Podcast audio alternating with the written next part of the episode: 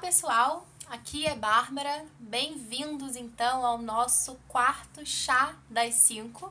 Eu já tenho então aqui, não a minha xícara, mas a minha caneca. Já tenho aqui o meu chazinho, bem inglês com leite. hum. Então, se você ainda não pegou a sua xícara, vai lá que ainda dá tempo. Tô esperando aqui o pessoal ainda acessar essa nossa live. Peço desculpas mais uma vez por a gente ter começado aí com um pouquinho de atraso. Eu ainda tô aprendendo como navegar aí nesse mar das transmissões ao vivo no YouTube. Semana passada eu consegui transmitir pelo celular sem problema, mas dessa vez já, é, enfim, logo que eu tentei já não consegui, enfim, tive que abrir um outro, usar um outro aplicativo e tem que ir aprendendo, mas tudo bem. É, eu tô bem animada para esse nosso chá das 5 de hoje. Porque, como eu falei para vocês anteriormente, qual é o objetivo do chá das 5? Vocês sabem que a gente, né, lá do site educaçãoclássica.com, a gente já tem um trabalho com um podcast que é chamado de Pod Clássica. Mas o Pod Clássica ele é diferente, ele tem uma outra abordagem, não é ao vivo, a gente não tem essa interação, eu não consigo conversar com vocês da forma que eu consigo conversar aqui na live que é uma coisa um pouco mais próxima, né? Eu posso receber as perguntas de vocês, a gente pode ir conversando. E, além disso, eu posso também é, falar as coisas de uma forma mais relaxada, mais tranquila, né? O podcast já é uma coisa mais longa, mais preparada, enfim. Eu procuro elaborar todo um script, fazer pesquisas, enfim, para oferecer um conteúdo bem assim profundo. E o Chá das 5 Claro que ele tem bons conteúdos também, eu espero. Mas é uma coisa mais relaxada para que a gente possa de fato ter uma interação maior e conversar também sobre assuntos diversos. Então, qual é a grande questão aqui nossa do Chá das 5? Para que, que ele existe?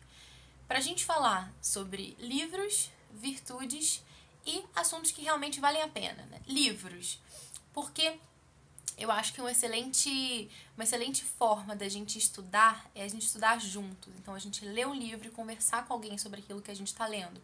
Porque a gente só sabe de fato que a gente aprendeu alguma coisa quando a gente é capaz de ensinar. Eu também estou aprendendo junto com vocês sobre o que é educação clássica. Não sou ainda nenhuma expert no assunto, espero um dia ser, para poder ajudar mais pessoas. Mas eu estou estudando, assim como vocês estão também. E dessa forma eu pretendo ajudá-los no estudo de vocês e me ajudar também. Porque eu sei que falando sobre esses assuntos, os primeiros ouvidos que escutam são os meus. Então, livros, né? Falar sobre os livros que eu estou lendo, compartilhar assuntos interessantes, ouvir um pouco de vocês também sobre o que vocês estão lendo, por que não? E também falar sobre virtudes, porque a educação clássica é o cultivo da sabedoria e das virtudes. Só que quase ninguém nesta bendita internet fala sobre virtudes. Então, eu, que não sou a pessoa mais virtuosa do mundo, sou eu que tenho que falar. As pedras falarão, na é verdade. Brincadeira, claro que eu não sou a única pessoa que fala sobre virtudes na internet, mas esse é um assunto que falta gente para falar e tem muita coisa para falar sobre isso. Então, a gente precisa falar sobre virtudes. Então, já falamos aqui no canal sobre laboriosidade, Futuramente vamos aí falar também sobre alguma outra virtude. Então, e né, livros, virtudes e assuntos que realmente valem a pena. Não preciso necessariamente falar sobre um livro, não preciso necessariamente falar sobre virtude, a gente pode falar sobre assuntos que valem a pena de forma geral. Esse é o objetivo do Chá das 5. E assim é bom porque também a gente cria uma dinâmica maior, não fica sempre a mesma coisa. Então, eu já falei sobre virtude, já falei aqui sobre como fazer um Commonplace Book, como que isso pode ajudar na sua rotina de estudos, né, para potencializar mesmo seu aprendizado, sua memória. Falei sobre isso. É, falei também sobre o que é escolher. Esses foram os nossos três é, episódios anteriores, digamos assim. E ainda não falei sobre nenhum livro, né? falei sobre virtude, falei sobre assuntos que valem a pena, mas e o livro? Então, tava pensando sobre isso e eu decidi é, compartilhar com vocês os meus estudos com relação a Charlotte Mason e a tradição clássica. E para isso, eu quero conversar com vocês sobre um livrinho que se chama Consider This.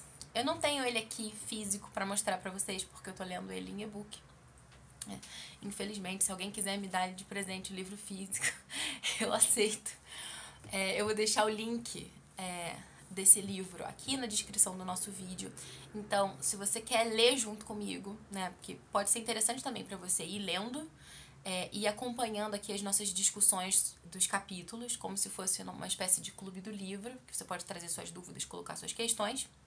Porque a minha ideia aqui é passar por todos os capítulos desse livro, tá? Não em ordem necessariamente, tipo, ah, capítulo 1, capítulo 2, capítulo... Não porque eu acho que isso pode ficar um pouco enfadonho para outras pessoas que talvez não tenham interesse nesse assunto. E mesmo para você, para relaxar e pensar em outra coisa. então, é, a gente vai ter talvez um ou dois episódios por mês dedicados a esse livro, até a gente acabar o livro. Se Deus quiser, a gente vai conseguir. E depois, futuramente, é, quer dizer, no meio desses, desses episódios ao longo do mês, a gente vai falar também sobre outras coisas. A gente vai falar sobre virtudes, também sobre outros assuntos. A gente pode conversar também sobre as dúvidas que vocês trazem. Enfim, porque eu estou cansada de ficar falando aqui sozinha, né? A ideia é que seja de fato um diálogo entre nós. Então, assim que vai funcionar a dinâmica. É, hoje eu vou falar um pouquinho sobre a introdução, apresentar um pouquinho esse livro, falar por que é relevante a gente ler sobre isso. Ah, e vou deixar o link do livro aqui, então. É, esse link que eu vou colocar é o nosso link da, da Amazon, do programa de, de afiliados. A Amazon ela tem um programa é, de que se você adquire o livro pelo nosso link, é, você está ajudando é, o nosso trabalho. Então, você está ajudando esse canal, você está ajudando o portal Educação Clássica, você está ajudando o Clássico. Então, se você quiser comprar o livro, eu peço que você compre por esse link, que a gente vai deixar aqui na descrição. Não vai custar nada mais para você e você vai estar ajudando a gente a continuar com esse trabalho. Então você pode comprar o livro físico, pode comprar para mim o livro físico, inclusive pode mandar de presente, ou você pode comprar o e-book, tá? É, enfim, eu tenho o e-book e é, é isso. Sem mais introduções, já falamos bastante aqui. E eu quero então começar hoje falando sobre a introdução.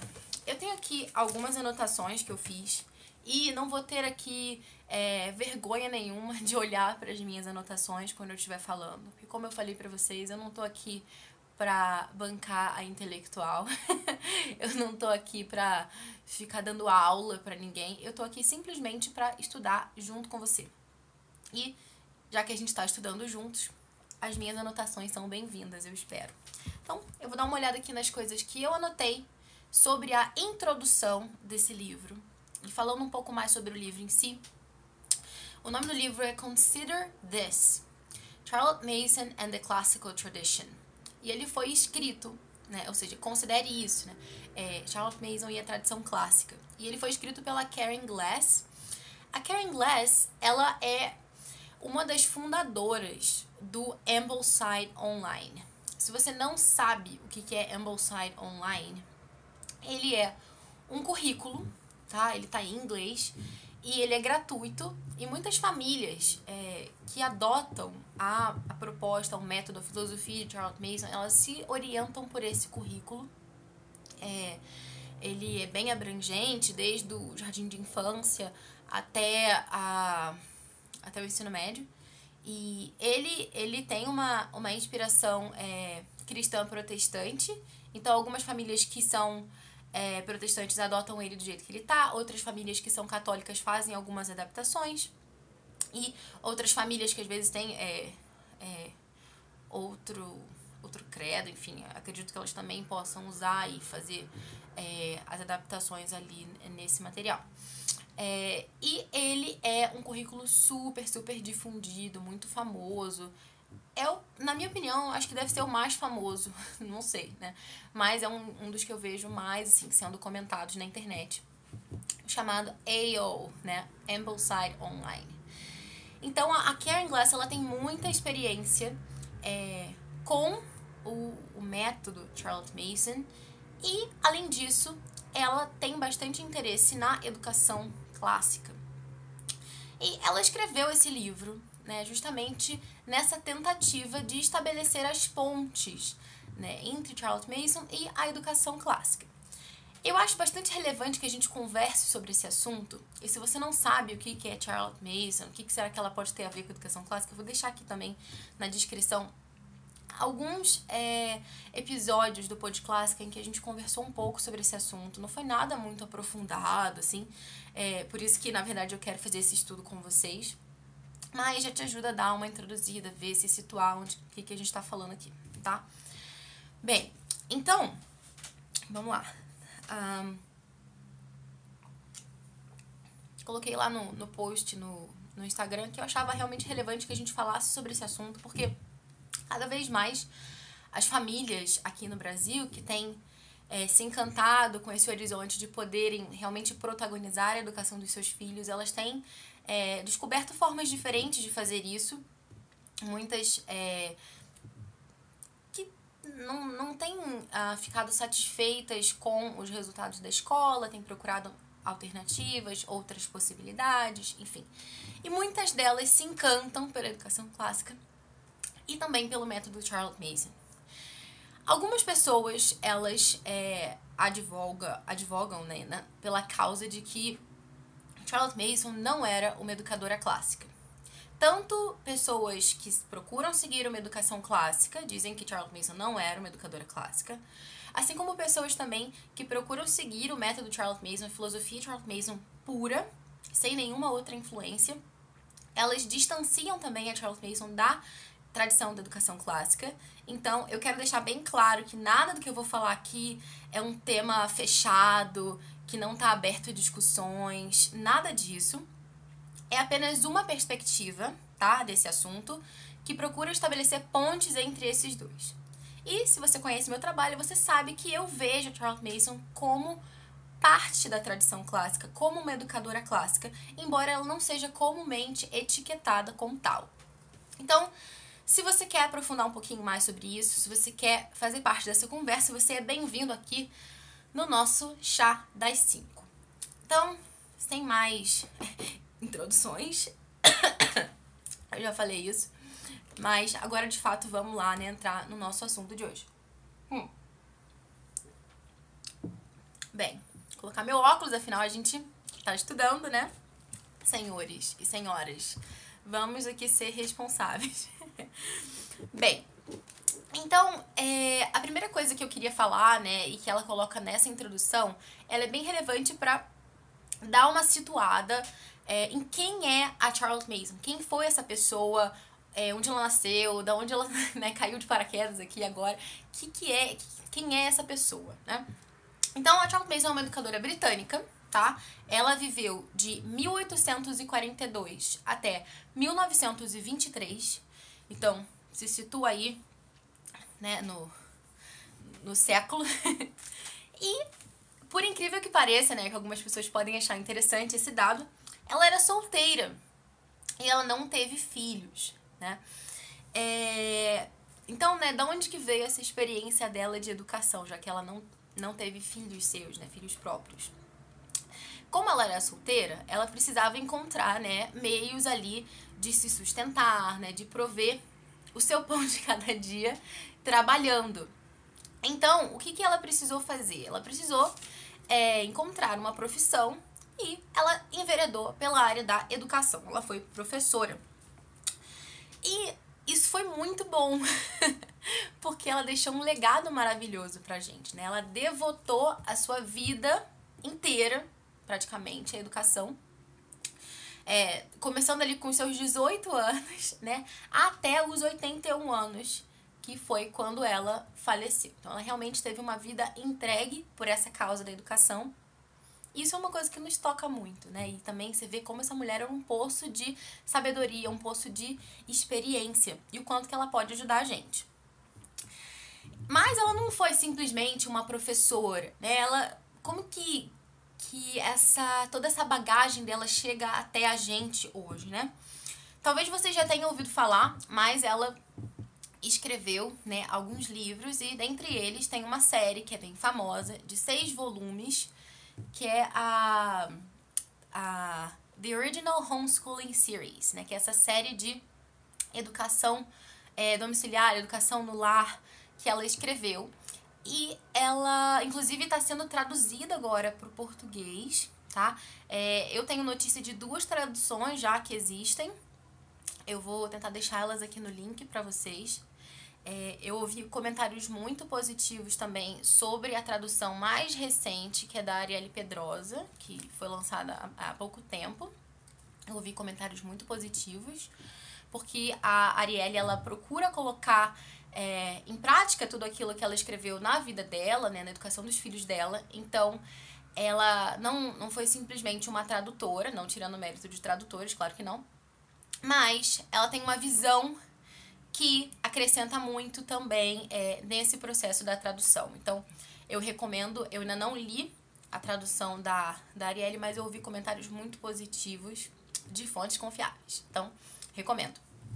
É, então, assim, ela, além né, desses livros que ela escreveu, ela também formou uma união ali de pais que procuravam é, promover essa os princípios educacionais da Charlotte Mason, procuravam aprender com ela, divulgar essas ideias, né? Que essa união de pais é chamada de Parents National Educational Union, a chamada PNEU, né? Em português fica pneu, mas não é legal, né? Fala PNEU. É, e ela também fundou uma instituição que era dedicada a formar professores, treinar professores, e ela também supervisionava uma uma espécie de colégio de aplicação em que essas técnicas, né, que ela ia ensinando para os professores, elas eram colocadas em prática, enfim. Então ela tem todo um legado e tem muitos artigos que chegam, né, da PNEU, enfim, eles fizeram também uma revista que era Parents Review, além dos livros dela, enfim, tem muita coisa interessante.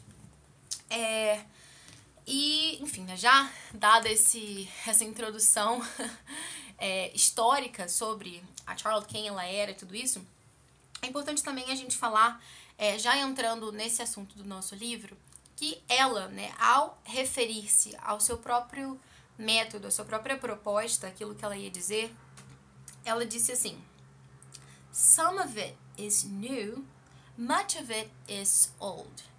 Ou seja, um pouco desse negócio aqui que eu vou falar é novo. Mas muito disso aqui é antigo. Né? É velho, é antigo. E isso dá já uma primeira chave da gente perceber aqui, né? Claro que é, é em termos mais de. Não sei se práticos seria a melhor palavra, mas de de método, muito do que a, Charlotte Mason fez foi de fato inovador. Ela fez uma proposta muito é diferente de muito do que do que havia sido feito antes dela, mas uh, como ela mesma fala, né? Some of it is new, much of it is old.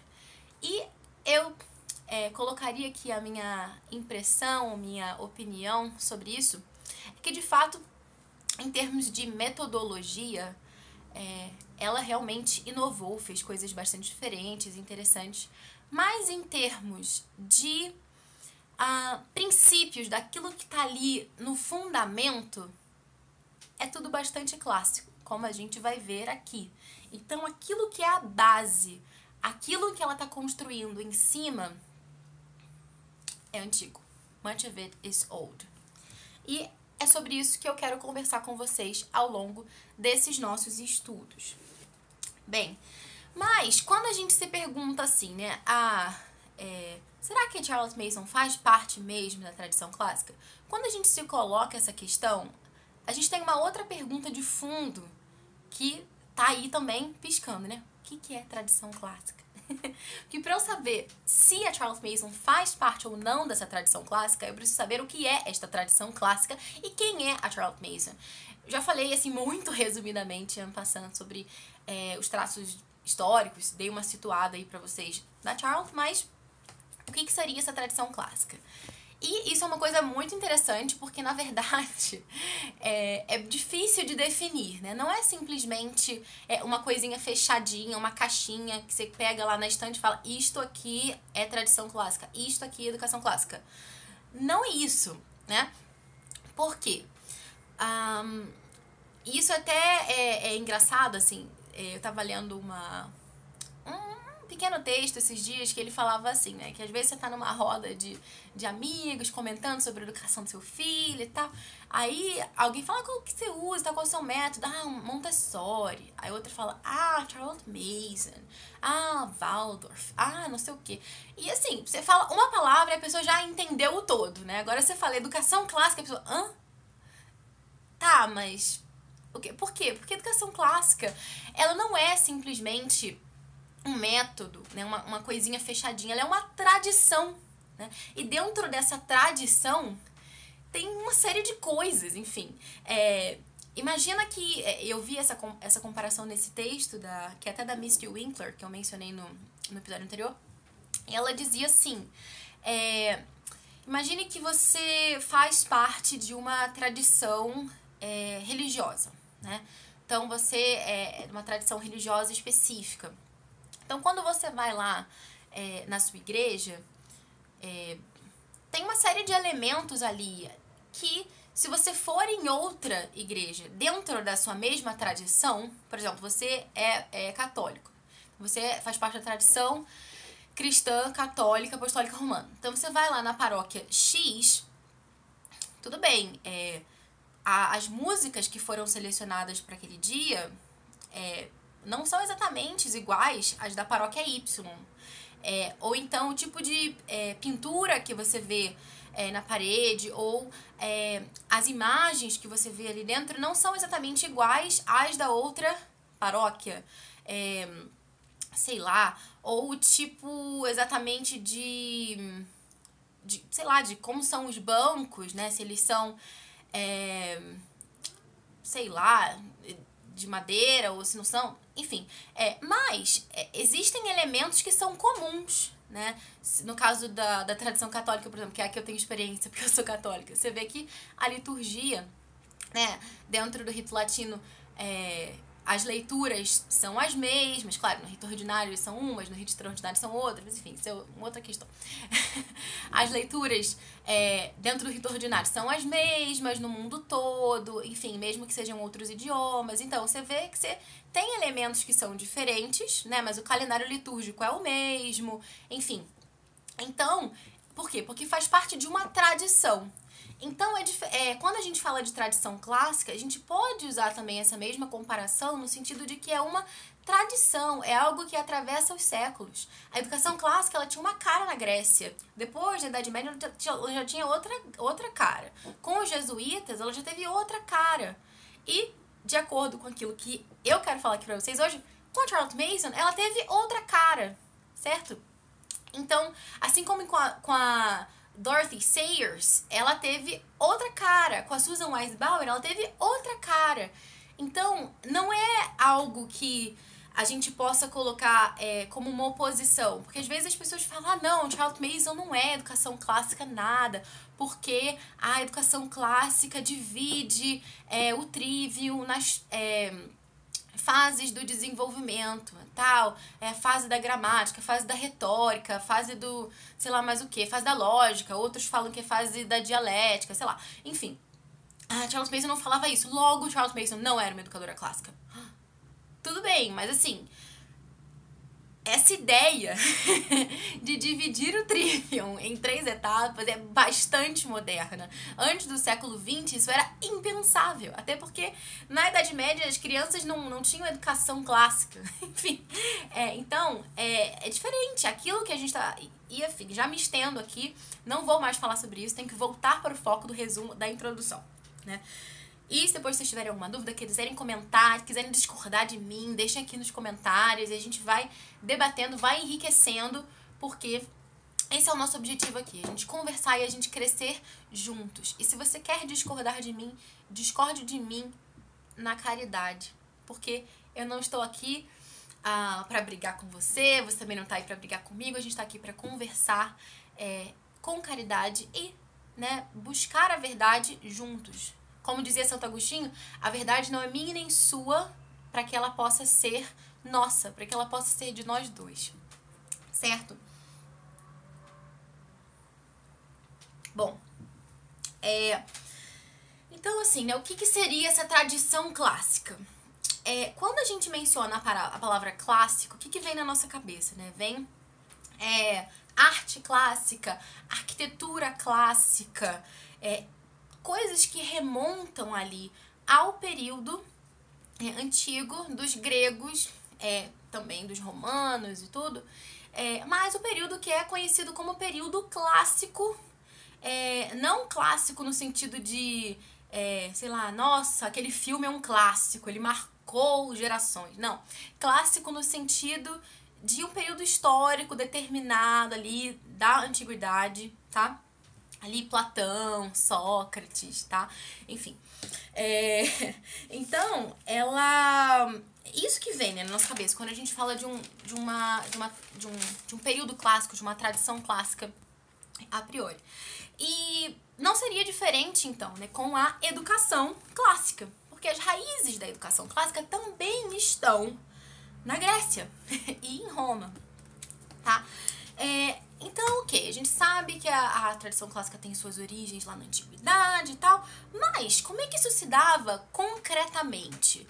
Como é que era essa relação é, do mestre com aquele seu aluno? É, sei lá, quais eram os seus objetivos? Como é que eles faziam para chegar nesses objetivos? Enfim, né? É, porque se a gente lê é, as obras dos educadores do passado, a gente vai começar a ter uma ideia mais clara de como que esse processo acontecia de fato. E não só as obras dos educadores lá do passado, é, da antiguidade, eu quero dizer, mas também aqueles que vieram depois e que foram bebendo nas suas fontes. A gente vai tendo uma ideia mais clara de como que acontecia isso. Só que uma coisa que a gente não vai encontrar, e eu já adianto para vocês, assim como a Karen Glass adianta, é que você não vai achar um manualzinho, um livrinho, tipo guia para iniciantes. Seja um educador clássico, passo a passo, né? Isso não existe. Isso não existe, né? Você não vai pegar assinado Platão. Não, não vai ter, tá? E é, isso às vezes deixa a gente um pouquinho frustrado, porque a gente queria, né, que tivesse uma coisa prontinha, a gente queria o livrinho, a gente queria coisa é, fechadinha pra gente poder dormir com a nossa consciência tranquila, sabendo que a gente ticou lá todo o checklist, né, que eu fiz tudo aquilo que é, Aristóteles mandou fazer, por exemplo, né? Mas isso não, não existe, isso não é real, então a gente precisa lidar com a realidade.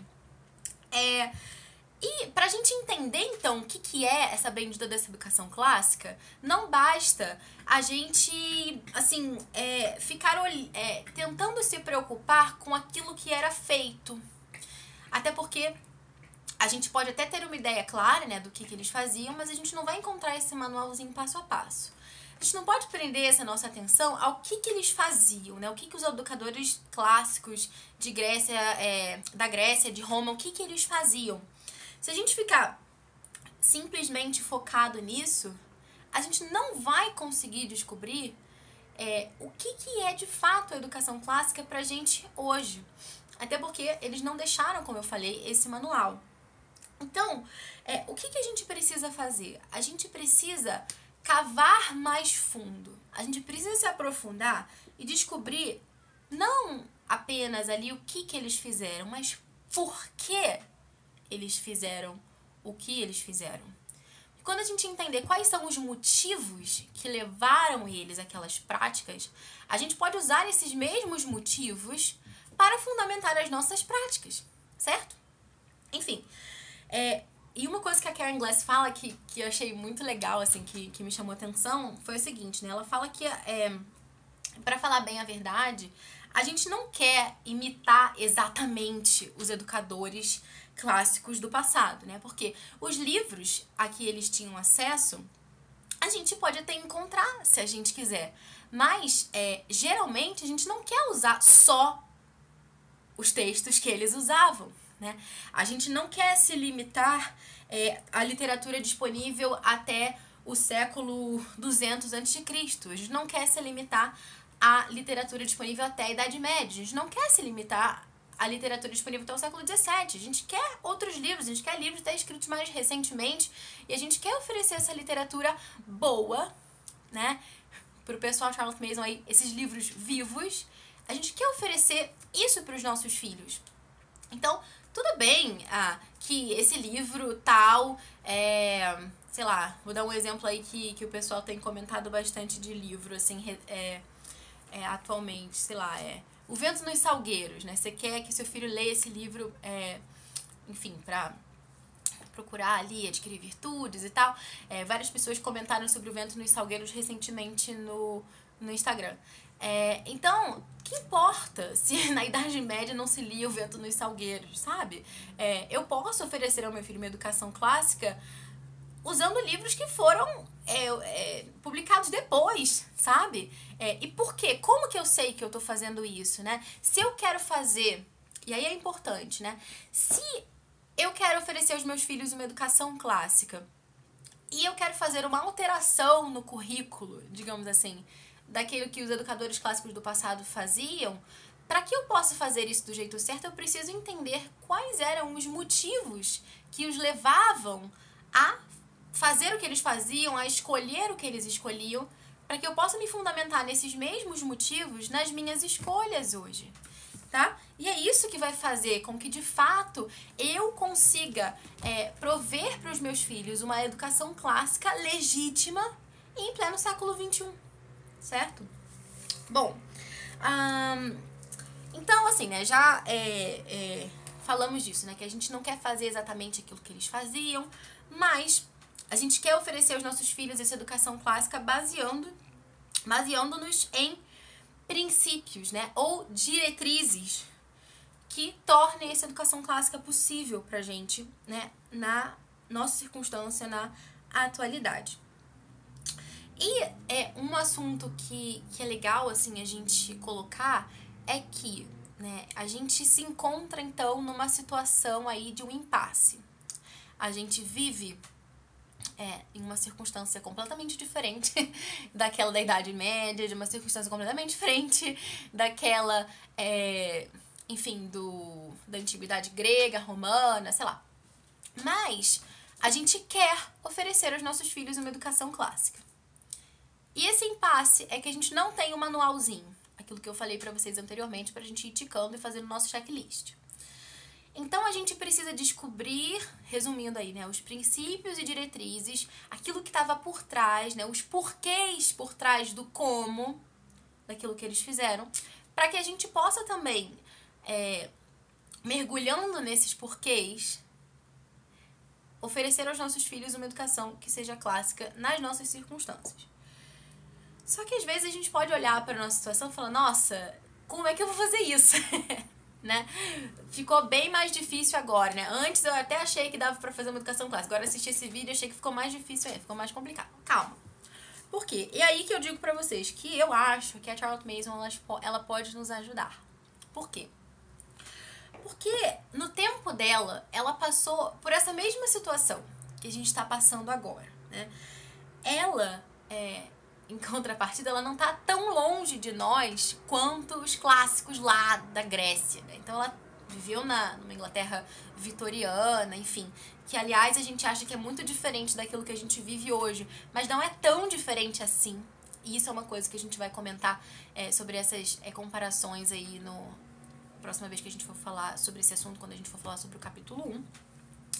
É, e ela, assim, ela pode nos ajudar no sentido de que ela sendo mais próxima de nós, ela, ela pode nos ajudar a estabelecer essa ponte entre o mundo antigo e o mundo moderno.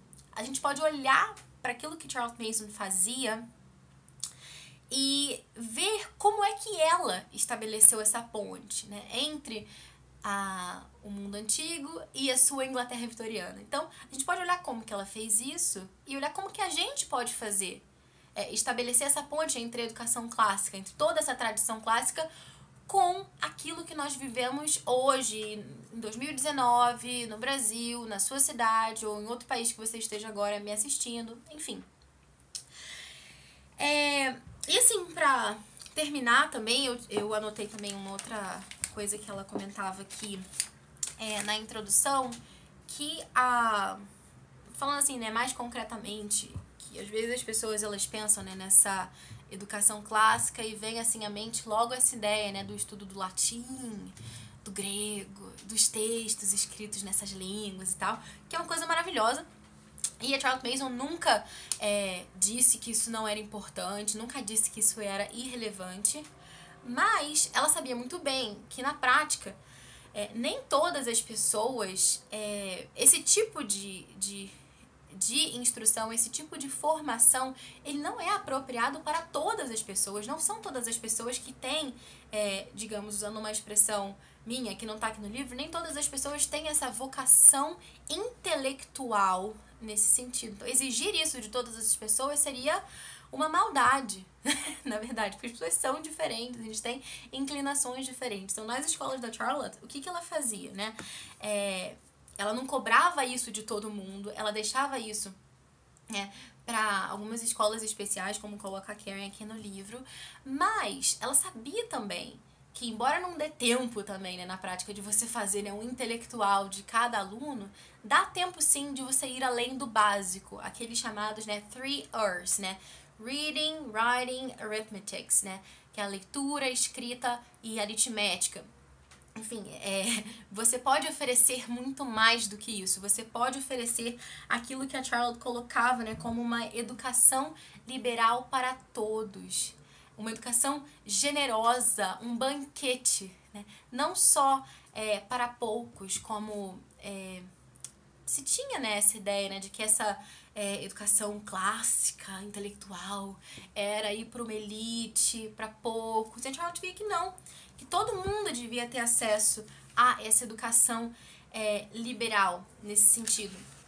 E que, claro, não é que cada um precise ser né, um grande gênio, mas que cada um pode sim ir além daquele básico, pode sim mergulhar em ideias vivas. E, para terminar, é, eu quero ler uma citação que a Karen Glass coloca aqui no, no finalzinho da introdução, e eu que traduzi. É, então, ela coloca assim, né? Ela, uma citação da Charlotte Mason, nas palavras da Charlotte. Ela diz assim. A dieta para o corpo é abundantemente considerada. Mas ninguém faz uma pausa para dizer: será que a mente também precisa de alimento? E refeições regulares?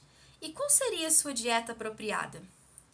Eu perguntei a mim mesma essa questão e trabalhei por 50 anos para encontrar a resposta. E estou ansiosa por comunicar o que penso que sei. Mas a resposta não pode ser dada na forma de um faça isso e aquilo, mas antes como um convite a considerar isso e aquilo. E essa é a proposta também da Karen Glass aqui nesse livro, né? Ela vai dizer que ela também pretende compartilhar com a gente aquilo que ela pensa que sabe no tocante às conexões entre a Charlotte Mason e a tradição clássica. E a única coisa que ela nos pede é que a gente considere isso, esse trabalho, esse livro da Karen Glass não é um exaustivo trabalho acadêmico, nada muito formal. Ela define esse livrinho dela como simplesmente uma conversa. É aquilo que ela faria se ela tivesse a oportunidade de sentar com a gente, tomar uma xícara de café e, enfim, aquilo que estão aqui nesse, é, aquilo que está aqui nesses capítulos é aquilo que ela nos diria se tivesse a oportunidade de ter essa conversa relaxada com a gente, comentar aquilo que ela pensa que sabe. Né?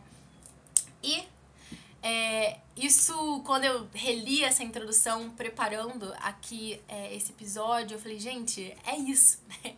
É isso que eu quero também com essa série. Eu quero que vocês considerem as relações entre Charlotte Mason e a tradição clássica. E também dessa forma é, de conversa, bem tranquila, que a gente está fazendo aqui. Como já me estendi um pouco, não vou abrir é, para responder perguntas, mas depois, se vocês quiserem fazer perguntas específicas, eu peço que vocês deixem aqui nos comentários, tá? E na medida do possível a gente vai respondendo aí nas próximas semanas.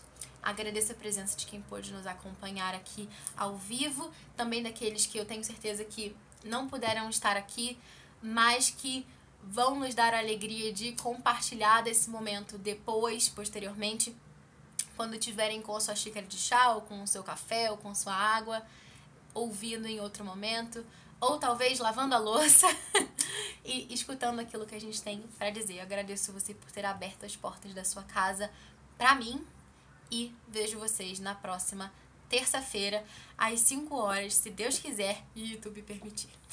Até lá!